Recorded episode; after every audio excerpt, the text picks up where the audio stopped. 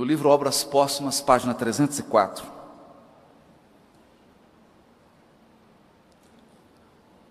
Allan Kardec pergunta, admirado, por que ele ouviu pancadas na sua casa? Batidas.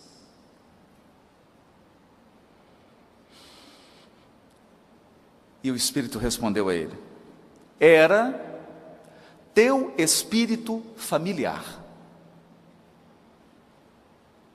Teu espírito familiar. E Kardec então pergunta: e com que finalidade foi ele bater daquele modo? Porque nós sabemos que os espíritos familiares integram a nossa família espiritual. E estão frequentemente no nosso lar, orientando, compartilhando das dores, das esperanças, das lutas, dos nossos propósitos. Mas eles não costumam ficar batendo. Então Kardec pergunta: qual a finalidade?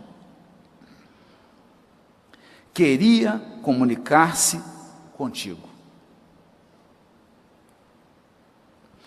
Poderias dizer-me quem é ele?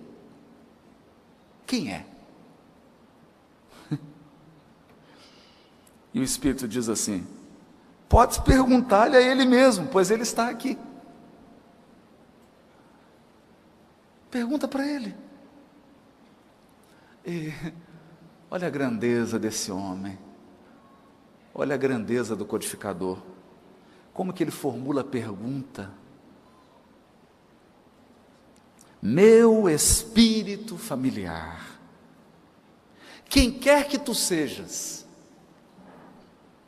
agradeço-te o me teres vindo visitar. Consentirás em dizer-me quem és? Agradece a presença dele, a visita.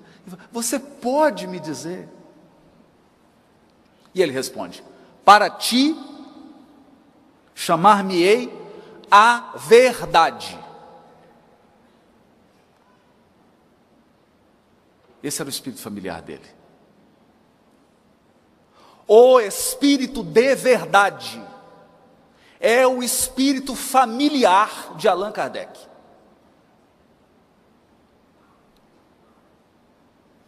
Mas ninguém fique triste. Deus é nosso Pai, é da nossa família. Para ti chamar-me-ei a verdade. Esse é o nome que eu. Para você. Para você, esse é o nome que eu quero ser chamado. E todos os meses aqui, durante um quarto de hora, 25 minutos, estarei à tua disposição.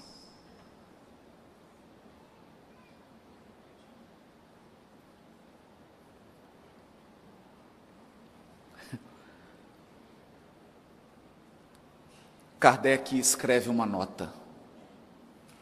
A proteção desse espírito, a proteção desse espírito cuja superioridade eu então estava longe de imaginar, jamais de fato me faltou. A sua solicitude e a solicitude dos bons espíritos que agiam sob as suas ordens se manifestou em todas as circunstâncias de minha vida, quer me remover dificuldades materiais, quer me facilitar a execução dos meus trabalhos.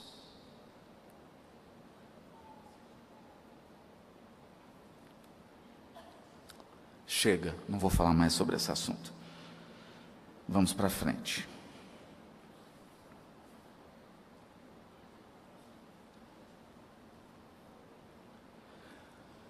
Já na Revista Espírita de 1864, no mês de maio, Kardec recebe uma mensagem de Bordeaux.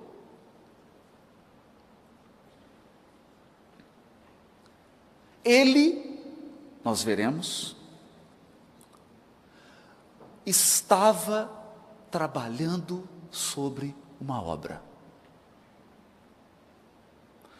O incansável codificador que respondia a centenas de cartas, dirigia a revista espírita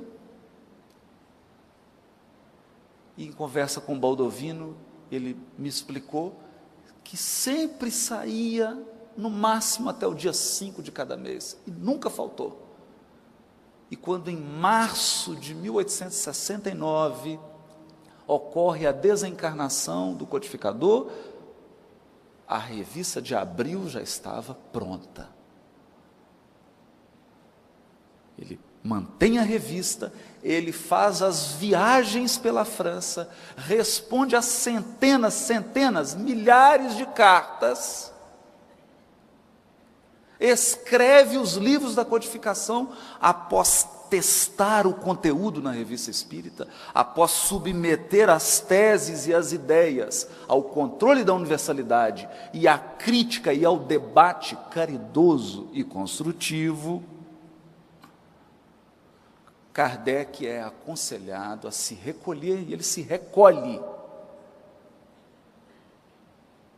E em segredo em secreto trabalha em uma obra.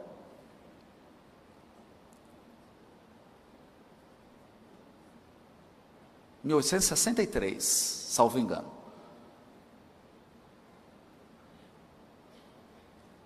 Ele diz assim: Eu a ninguém dera ciência do livro em que estava trabalhando. Conservara-lhe de tal modo em segredo o título, que nem o editor, senhor Didier, que, que até mesmo o editor, senhor Didier, só o conheceu quando da impressão. Nem o editor da obra sabia o título. Título que foi, a princípio, imitação do Evangelho. Mais tarde, por efeito de reiteradas observações do editor. O editor sugeriu que o codificador da doutrina espírita, cujo espírito familiar é o espírito de verdade, alterasse o título. E às vezes nós temos dificuldade de aceitar sugestões. Ele então altera o título da obra para mudei-o em função das observações reiteradas do senhor Didier e de alguns de algumas outras pessoas, mudei-o para o Evangelho segundo o Espiritismo. Assim, as reflexões contidas nas comunicações seguintes não podem ser tidas como fruto de ideias preconcebidas do médium.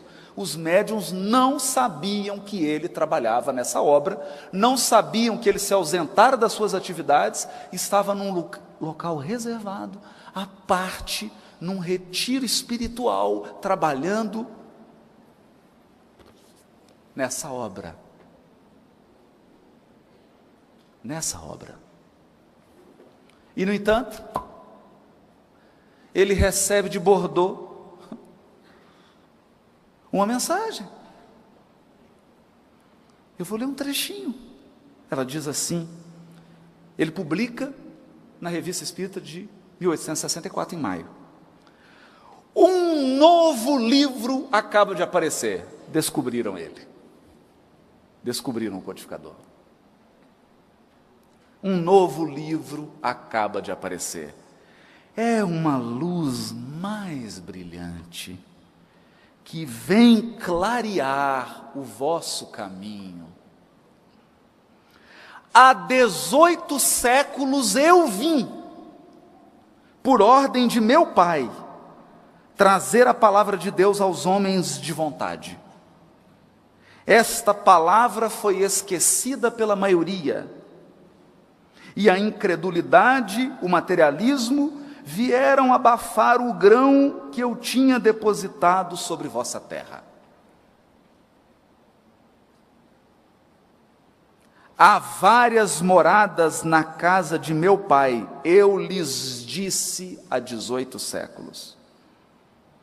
Estas palavras, o Espiritismo veio fazer compreendê-las. Quem assinou essa mensagem? O Espírito de verdade.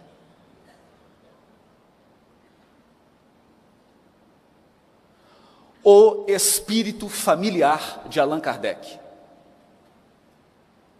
O espírito que bateu na casa do codificador.